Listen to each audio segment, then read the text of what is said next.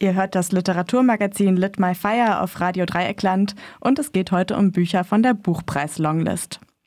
Wir starten mit einem Autor, der ein Fable für schräge Geschichten hat und bei dem es trotzdem überhaupt nicht überraschend ist, dass er für den Buchpreis nominiert war. Die Rede ist von Clemens Setz, der vor zwei Jahren bereits den Georg Büchner Preis und damit den renommiertesten deutschen Literaturpreis erhalten hat.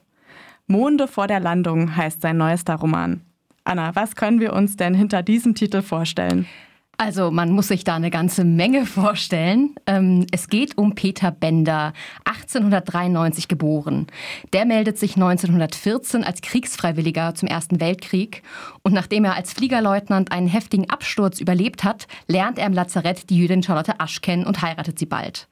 Schon an diesem Teil der Geschichte wird deutlich, wie intelligent und auch wie verschroben Peter Bender eigentlich ist und auch die Spuren, die der Erste Weltkrieg bei ihm hinterlassen hat, werden sehr sichtbar.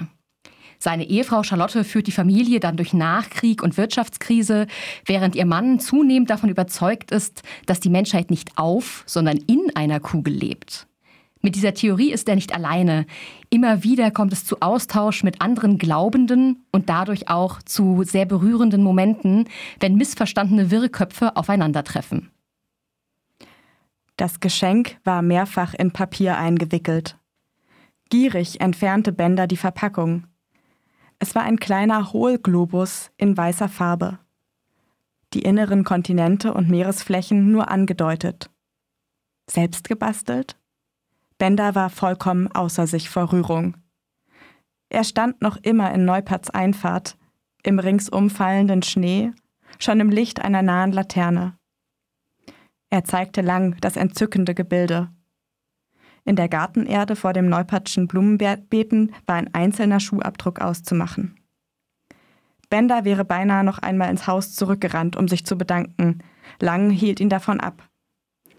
Dann gingen sie gemeinsam Richtung Bahnhof, und für einen Augenblick sah Bender, aufgrund der großen Erregung, immer wieder ins Bewusstsein der Katze kippend, sich selbst von außen. Ein dunkles, sich auf zwei langen Beinen schwankend von dem heimatlichen Garten wegbewegendes Geschöpf. Diese Textstelle zeigt zum einen diese wunderbare Prosa und aber auch diesen Charakter, dem wir da folgen. Der entwickelt nicht nur die Hohlwelttheorie, sondern denkt auch über andere Dinge nach, wie die Quadratgestalt der Geschlechter. Doch mit dem Aufstieg der Nationalsozialisten verkleinern sich die Spielräume und die Familie gerät zunehmend in Gefahr. Und so verrückt diese Geschichte auch klingt, Clemens Setz schreibt hier über historische Personen. Das ist total interessant, auch formal, denn es werden immer wieder historische Dokumente und Zeichnungen abgebildet. Am Anfang benutzt Setz vor allem Schriften und Briefe Peter Benders. Doch später, wenn er dann in Kontakt mit Behörden kommt, so beispielsweise bei Gerichtsverfahren oder bei einer Begutachtung, bei der entschieden werden soll, ob Bender zwangssterilisiert werden muss, greift Setz auch auf diese zurück. Dadurch entsteht ein sehr interessantes Changieren zwischen so einer historischen Erzählung mit Quellenanspruch und einer wirklich hervorragenden literarischen Bearbeitung. Ja, Munde vor der Landung ist ohne Zweifel ein akribisch recherchiertes Buch, ähm, wobei Clemens Setz auch auf die Unterstützung von professionellen Rechercheuren zurückgegriffen hat. Aber was es für mich so besonders gemacht hat, ist eigentlich die Art und Weise, wie Setz über diese wirklich verschrobene Figur schreibt. Ähm, denn Bender hat nicht nur ein erklärungsbedürftiges Weltbild, sondern verhält sich meistens auch noch ziemlich unmöglich, insbesondere zu seiner Frau und zu seinen wechselnden Affären. Und trotzdem steckt so eine ungeheure Wärme, ja fast schon Zärtlichkeit in dem, wie Clemens Setz uns in die Gedankenwelt dieses Sonderlings mitnimmt. Das merkt man, finde ich, auch schön an der Textstelle, wo sozusagen die, die Rührung von Bender über das Geschenk von einem anderen Hohlweltanhänger so richtig äh, spürbar wird ähm, anders ausgedrückt, Monde vor der Landung, würde ich sagen, schafft so einen schwierigen Balanceakt.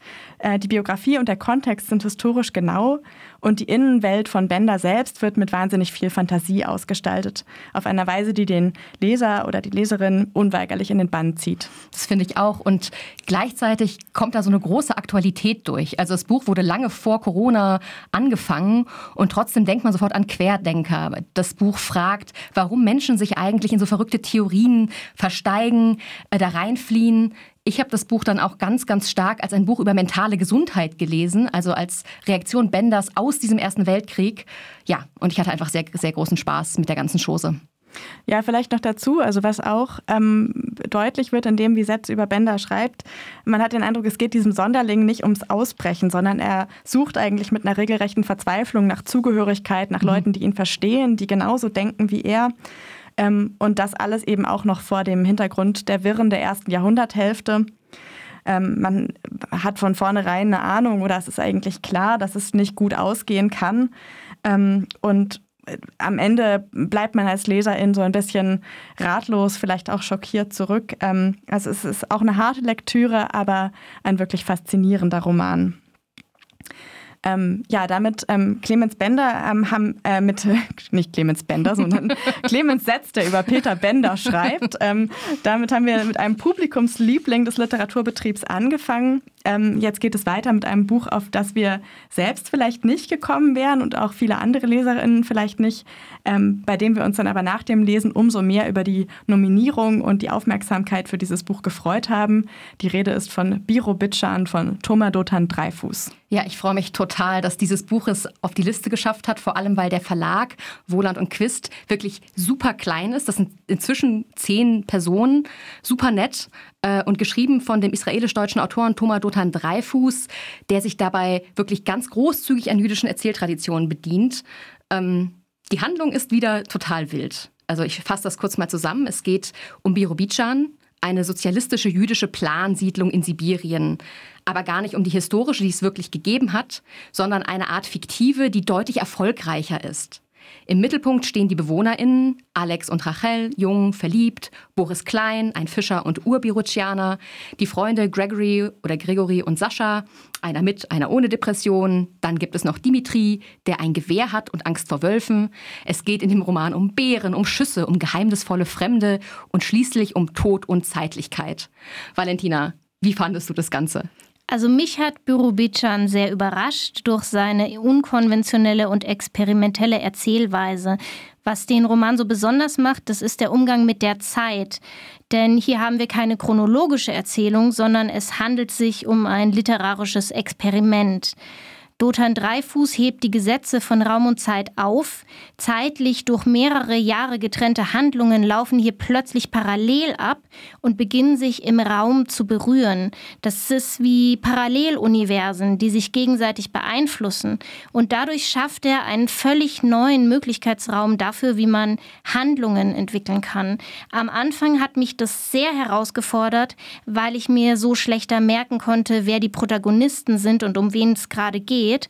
Aber mit fortlaufender Lektüre hat das immer besser funktioniert und dann hat es mich regelrecht begeistert begeistert trifft es auch bei mir irgendwie. Das Ende hebt das gesamte Buch nochmal hoch, finde ich.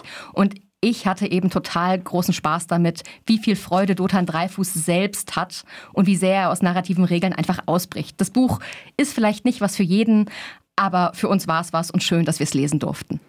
Also zum Start gleich zwei Bücher, die sich mit dem eher Abseitigen beschäftigen.